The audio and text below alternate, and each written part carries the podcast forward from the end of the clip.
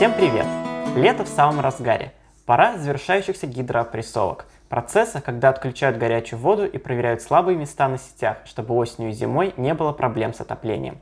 Каждый раз, когда случаются такие отключения, и тем более аварийные, становится понятно, как же сложно, когда вода не приходит сама в дом. О том, как в нашем городе вообще появилось водоснабжение и как справлялись его жители до этого, поговорим сегодня в нашем подкасте «Открывая Казань» с краеведом и экскурсоводом Марком Шишкиным. Марк, здравствуйте. Здравствуйте. Э, тема богатая, самыми разными интересными ситуациями э, и достаточно, с точки зрения ну, нашего прошлого, достаточно давняя тема, вот, я так скажу. Поэтому говорить, я думаю, будет сегодня интересно. Казань буквально стоит на реках и озерах. Наверное, именно с этой водой в городе проблем не было. Ну вот знаете как, воды было действительно много в городе, в нашем всегда. Иногда эта вода приходила в виде наводнений, да, и э, была э, низинная часть города, это вдоль Булака, вдоль Кабана, которая регулярно подтапливалась в той или иной степени. Была верхняя часть города более здоровая. А, но вот с точки зрения питьевой воды, исторически в нашем городе было немало проблем. А почему? Ну вот не всякая вода пригодна для употребления. Э, например, вода в реке Казанки всегда считалась непригодной для, употребления, потому что она жесткая, то есть в ней много всевозможных э, веществ, микроэлементов, которые делают э, ее и вредной, и не очень приятной, да, если ее пить. На территории Казани уже в 19 веке было до 500 колодцев когда, казалось бы, можно было набрать воду чуть ли не в каждом дворе, но большинство этих колодцев тоже давали воду не очень качественную. Почему это так? Во-первых, все та же причина. Э, низинная часть города регулярно э, наводнялась, и, соответственно, ну, представьте себе, да, после наводнения, что там остается вот в этих водах. Э, были даже случаи, когда, э, например, в мокрой слободе где-нибудь после вот этих наводнений в подвалах газы скапливались, да, человек приходил туда, в подвал спускался в погреб, в погреб к себе и падал в обморок, то есть вплоть до такого доходило. То есть представьте себе, какая там вода была. Э, центральная часть города с давних средневековых времен, она регулярно выгорала. То есть пожары случались постоянно, раз в 20-30 лет крупный пожар, когда весь город уничтожался. Э, соответственно, тоже засорялись да, все эти колодцы после пожаров. Поэтому колодцы тоже не спасали. Э, самые хорошие колодцы были в верхней части города. Это э, район Родионовского института благородных девиц, современные улицы Горького, Академической слободы Вишневского, Достоевского – э, военного госпиталя, немецкая Швейцария, опять-таки там э, хорошая вода была. И эту воду водовозы продавали дороже гораздо, чем любую другую воду в городе. Э, и поэтому эта вода тоже была доступна далеко не всем беднейшим слоям, она не была доступна. Э, наиболее ходовой водой э, в городе Казани была вода Представьте себе озеро Кабан. Вот, наверное, в подкасте, посвященном озеру Кабан, мы об этом говорили. А, эта вода была не очень качественная, но она была, если ее вскипятить, да, и э, очистить от всевозможных э, засорений, более-менее приемлемо по своим качествам. Э, но санитарная обстановка на озере Кабан тоже оставляла желать лучшего и ухудшалась с каждым годом. После того, как на озере Кабан появились промышленные предприятия, пить воду оттуда совсем стало нельзя. Э, в общем-то, вот э, в таких условиях приходилось жить нашим казанцам. Вода кругом, но попробуй ее попей. Примерно как в море, да, можно сказать. А, а какие меры предпринимались, чтобы ситуация как-то исправилась? Меры предпринимались э, по мере роста населения, потому что проблема нехватки воды становилась все более ощутимой. И вот э, впервые городские власти задумались об этом в первой половине 19 века.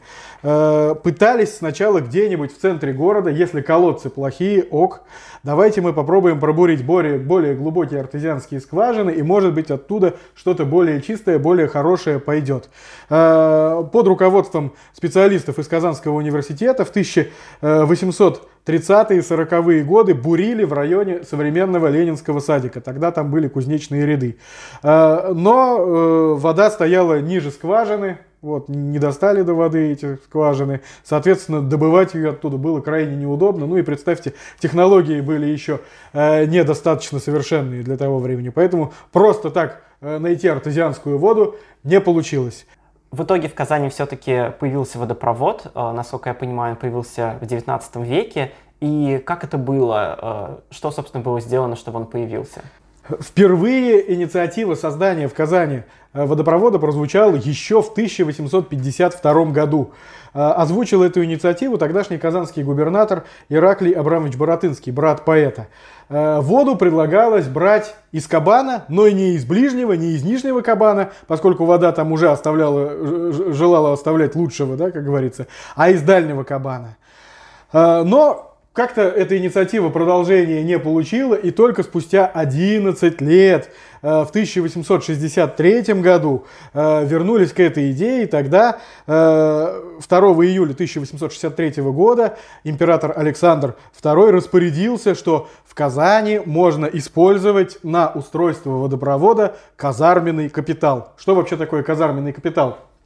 В каждом городе были военные казармы, которые строить, содержать нужно было на какие-то средства. Эти средства в виде некоего сбора собирались с домовладельцев и хранились в городском бюджете. Как только появлялась задача какая-нибудь, выезжала военная часть или нужно было ремонт провести, эти деньги оттуда брались. И вот э, царь-реформатор распорядился, что казанцы могут эти деньги не ждать да, каких-то военных там событий, а уже использовать для благоустройства города. Тут же э, при тогдашней Э, старой Казанской городской думе э, был образован водопроводный комитет. Вот. Э, сразу интересно, да, что туда включили представителей практически всех сословий. Два дворянина, четыре купца, два мещанина, один цеховой, то есть ремесленник, и один крестьянин, а также три профессора Казанского университета, включая выдающегося химика Бутлерова. Вот. Они составили этот комитет и должны были рассмотреть самые разные проекты то есть они объявили, вот у нас конкурс, э, кто представит лучший проект, получит 3000 рублей, присылайте, мы их рассмотрим. Проекты действительно, в общем-то, э, начали приходить в этот комитет, э, но курьезный случай получился. Первый же заявитель, купец Рахметулин, он затребовал гораздо большую сумму, 50 тысяч рублей, за открытие тайны водоема, где самая чистая вода.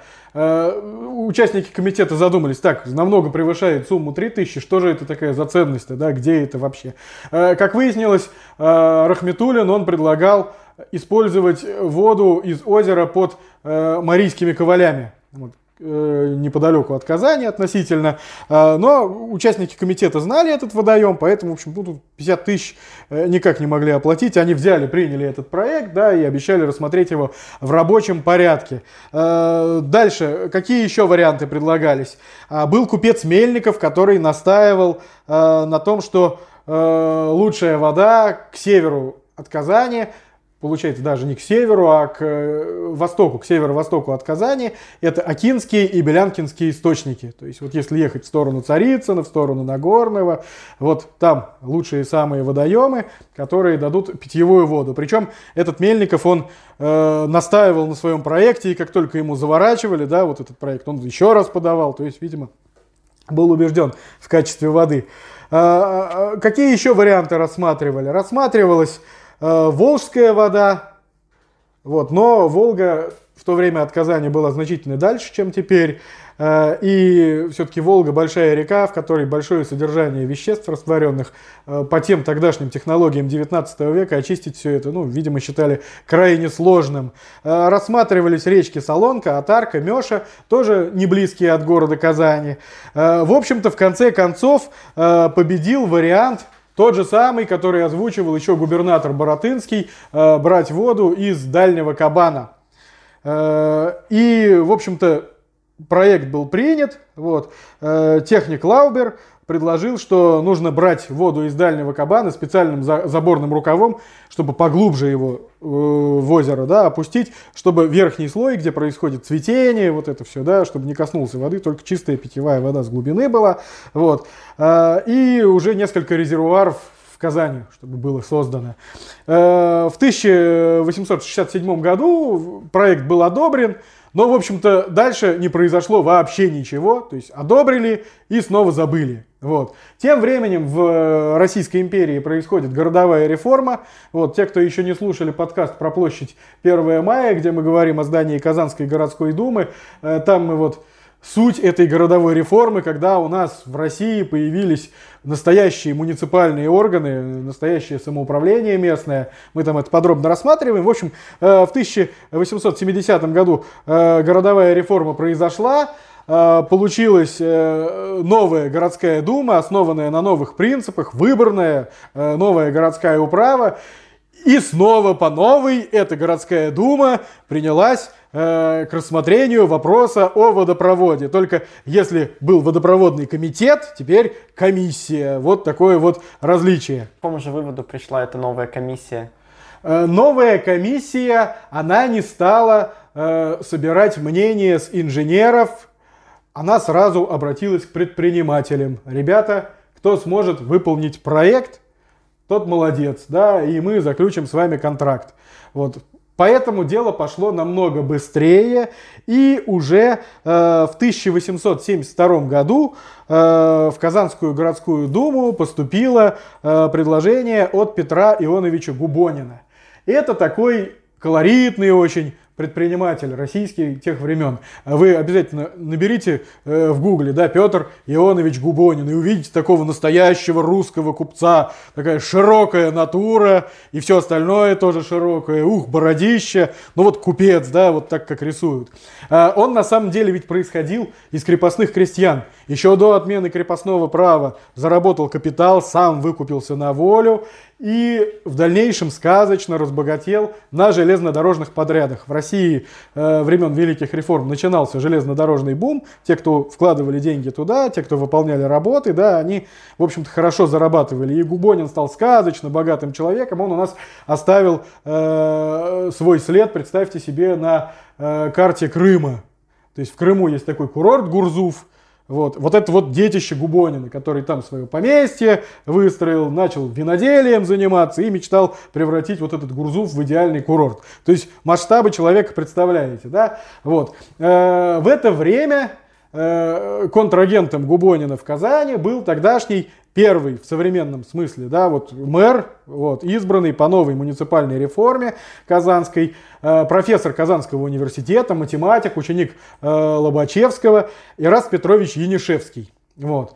А, и, в общем, до чего же договорились э, комиссия, Янишевский и Губонин. Губонин предложил, в общем, что он сделает весь проект практически для города бесплатно. Вот.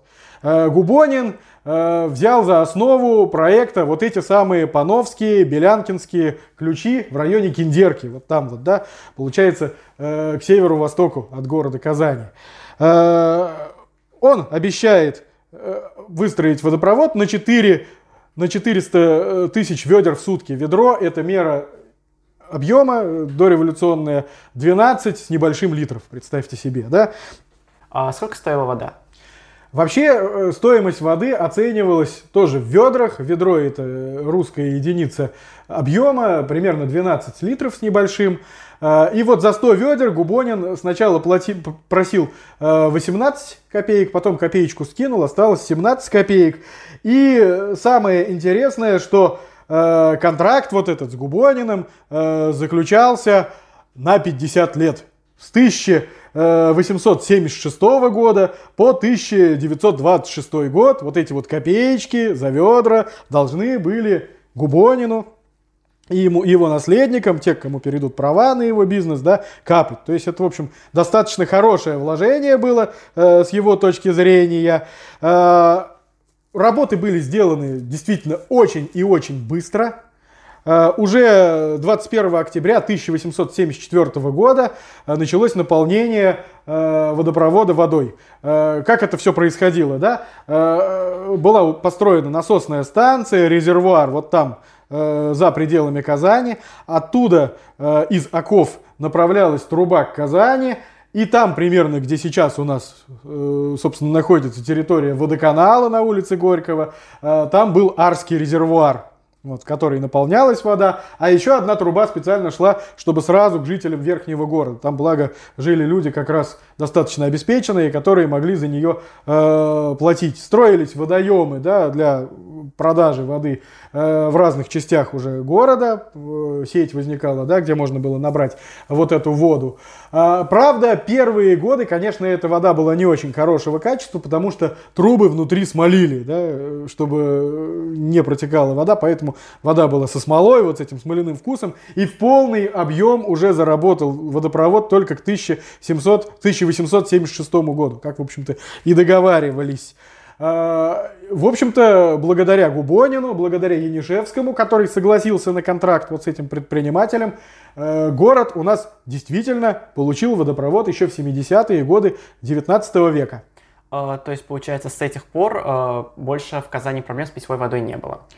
Проблем с питьевой водой – как сказать, можно сказать, что не было. Вода действительно э, из пановских, белянкинских ключей, вот Соков, Агинская вода, как у нас еще ее до сих пор называют, она, в общем-то, достаточно хорошего качества. По э, составу, с точки зрения санитарных требований, это действительно была э, отличная вода. Вот. А, другое дело, что Губонин и Казанское общество водоснабжения и его акционеры оказались достаточно жесткими предпринимателями, а, с которыми э, наш город немножко, конечно, помучился.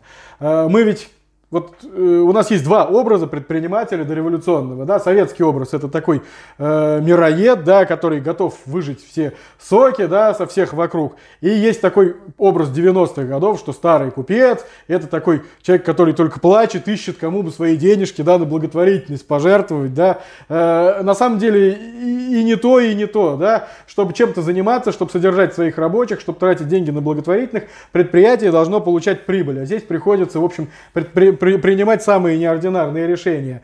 Ну, вот э, пример, какие сюрпризы Казанское общество водоснабжения э, принесло городу. Об этом редко говорят, потому что у нас обычно о, Губонин построил водопровод, о, Янишевский вместе с ним да, э, работал, о, оба молодцы. Да. Э, было на самом деле все немножко сложнее. Уже э, в 1878 году э, Казанское общество водоснабжения преподнесло городу сюрприз. Оно э, начало э, процесс ликвидации своих дел.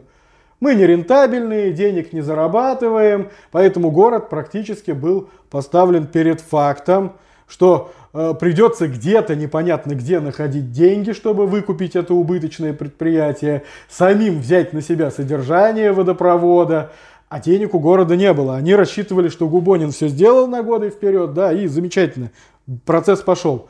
А, в общем, город оказался в замешательстве. Скорее всего, эта ликвидация Казанского общества водоснабжения была фиктивной акцией, потому что таким образом Казанское общество водоснабжения набивало себе цену. Вслед за запуском процесса ликвидации э, в 1879 году, дав некоторое время на размышления, э, водопроводчики выкатывают Казанской городской думе очень жесткие требования. Во-первых, контракт, который заключали на 50 лет, на 10 лет продлеваем. До 36 года Казань должна платить. Представьте себе, да?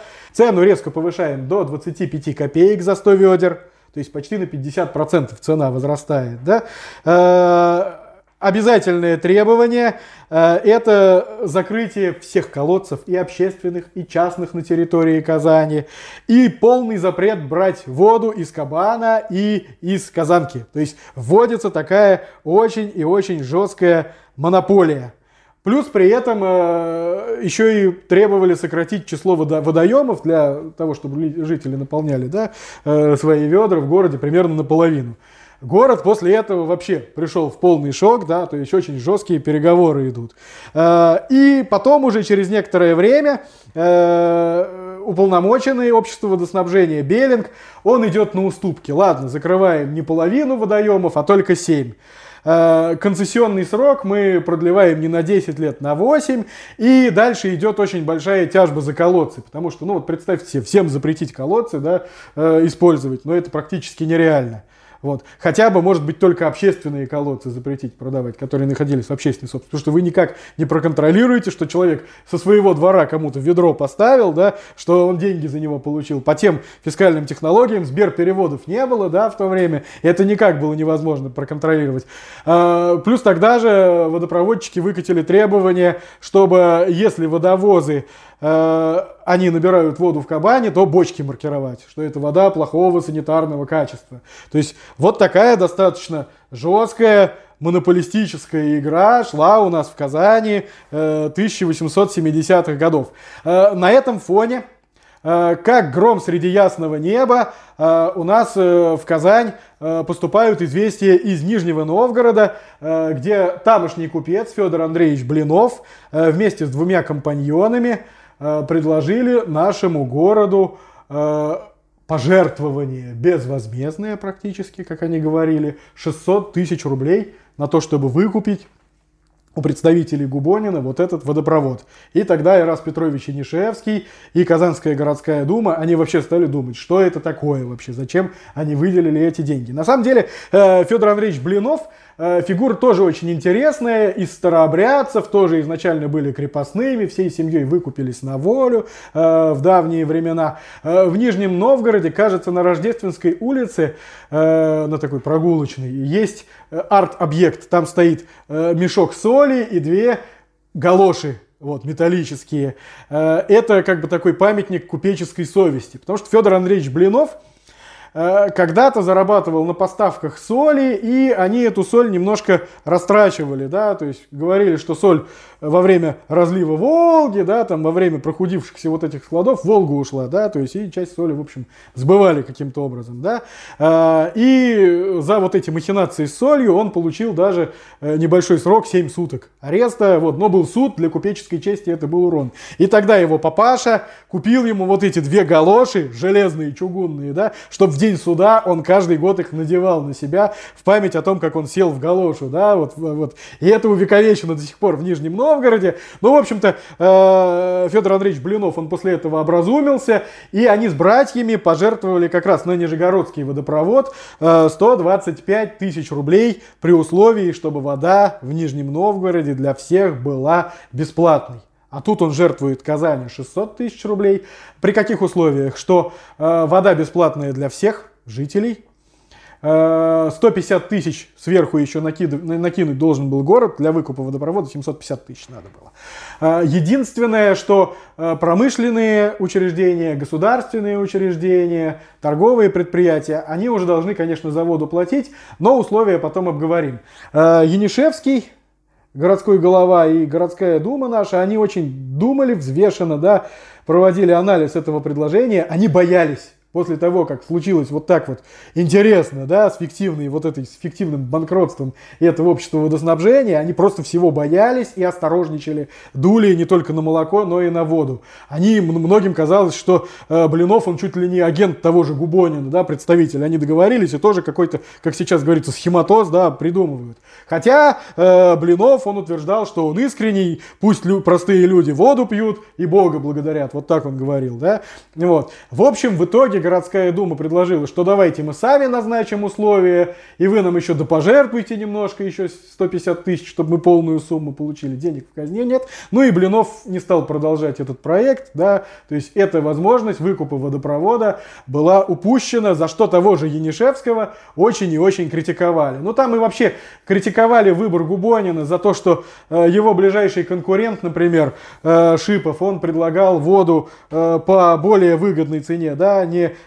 17-18 копеек, а 15 копеек.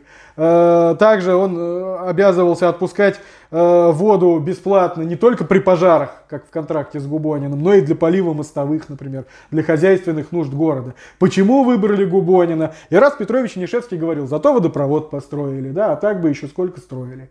Вот. Но споров по поводу вот этого решения городского было очень много, шла очень жесткая экономическая и политическая борьба, о которой мы уже все, пожалуй, не помним, но вот если вы читаете да, соответствующие деловые издания, там расследования, там тоже много всего этого, и это очень знакомо, в общем-то, нам по нынешним временам. Э, получается, что э, до революции Казань э, брала воду с территории современного Советского района. А какую воду мы используем сейчас? Ну, уже в 20 веке в город Казань пришла волжская вода, кроме всего прочего, но э, идея брать воду из Волги, она тоже уходит у нас еще в дореволюционные времена. Ну, во-первых, начнем с того, что Э, вот эти Акинские, Полянкинские, Белянкинские источники, ключи в районе реки Киндерки, в ее бассейне, они еще в конце 19 века перестали удовлетворять запросы города. То есть городу требовалось все больше воды, э, а они уже подошли к потолку выработки. Особенно это стало заметно в 1891 году, когда была сильная засуха, и многие ключи ну, перестали просто нормально давать воду.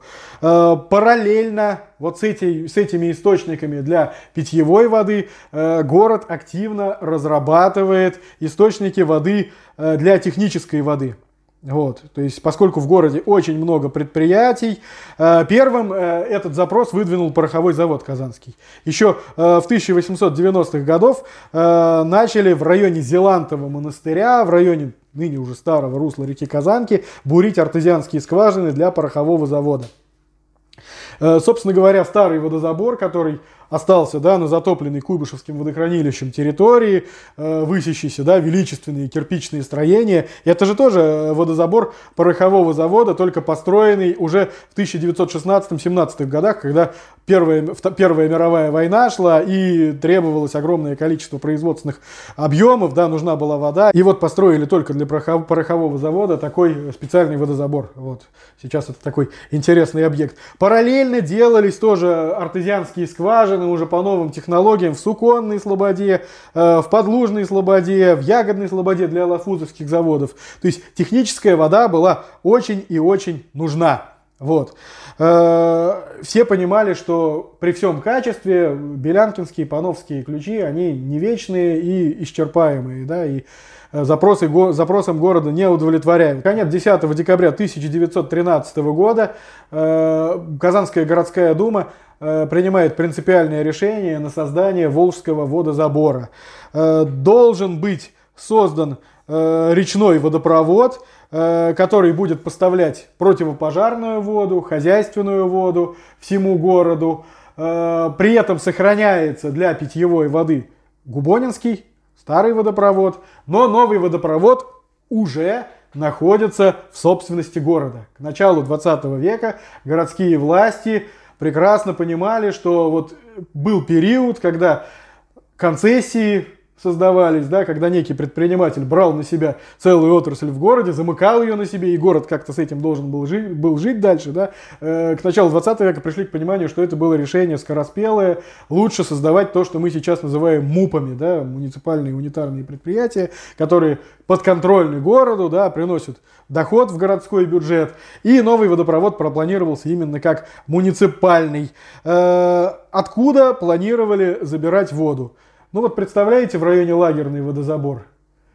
Вот созданный уже в советское время.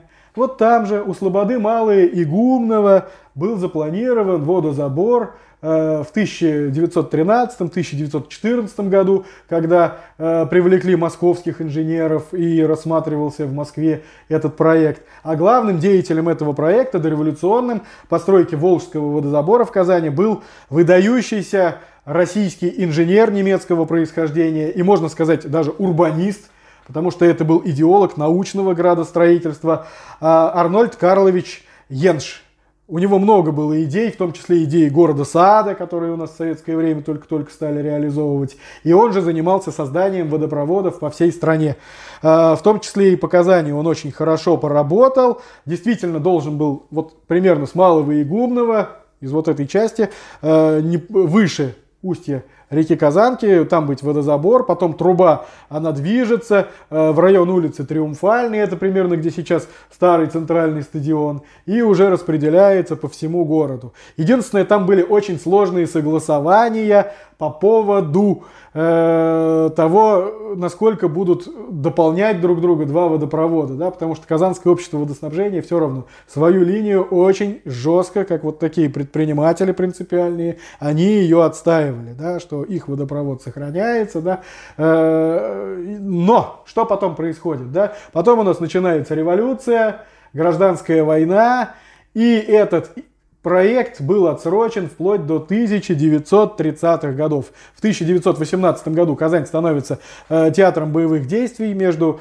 э, Народной армией Комитета учредительного собрания и Красной армией. Э, Акинский водозабор становится местом боев, в том числе пострадала насосная станция, э, то есть ее потом еще приходилось э, приводить в порядок. Но о Волжском водозаборе просто-напросто забыли, только в 1930 году вернулись к этой идее, в 1934 году начались работы, и в 1937 году он заработал. Вот можете себе представить. И на самом деле таких проектов, которые зрели в Казани до революции, в десятые годы, перед Первой мировой войны, перед Первой мировой войной, а выстрелили только в эпоху СССР очень и очень много. И вот история с Волжской водой э, примерно такая же. А, водопровод – это, конечно, хорошо, но вода из него должна еще куда-то уходить. А, как в Казани обстояли дела с канализацией? Когда она появилась?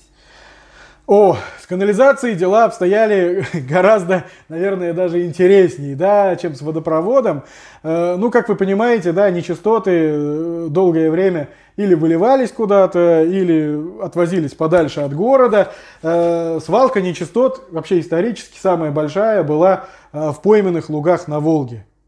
Волга разливалась, вот. Примерно там, вот здесь сейчас уже Куйбышевское водохранилище, да, вот туда отвозили во время разлива э, реки, Волга потом все эти нечистоты забирали. Были, конечно, попытки э, оборудовать э, свалку нечистот где-нибудь поближе, например, во враге за Третьей горой. Представьте себе это в районе современной улицы э, Вишневского, где она спускается вниз. Вот примерно там, в тех местах, была свалка нечистот. Но местные жители сразу забили в набат, да, нет, нам не нужно такое счастье. Э, были попытки в районе Козьей Слободы, там, где сейчас проспект Декабристов, да, величественный, тоже местные жители сказали, нет, спасибо, нам не надо. Поэтому вот куда-то в сторону Волги эти нечистоты отвозили исторически, вот. А, а первый самый проект э, постройки канализации в городе Казани был озвучен э, в том же самом, в общем-то, 1874 э, году, когда начались работы по поводу водопровода.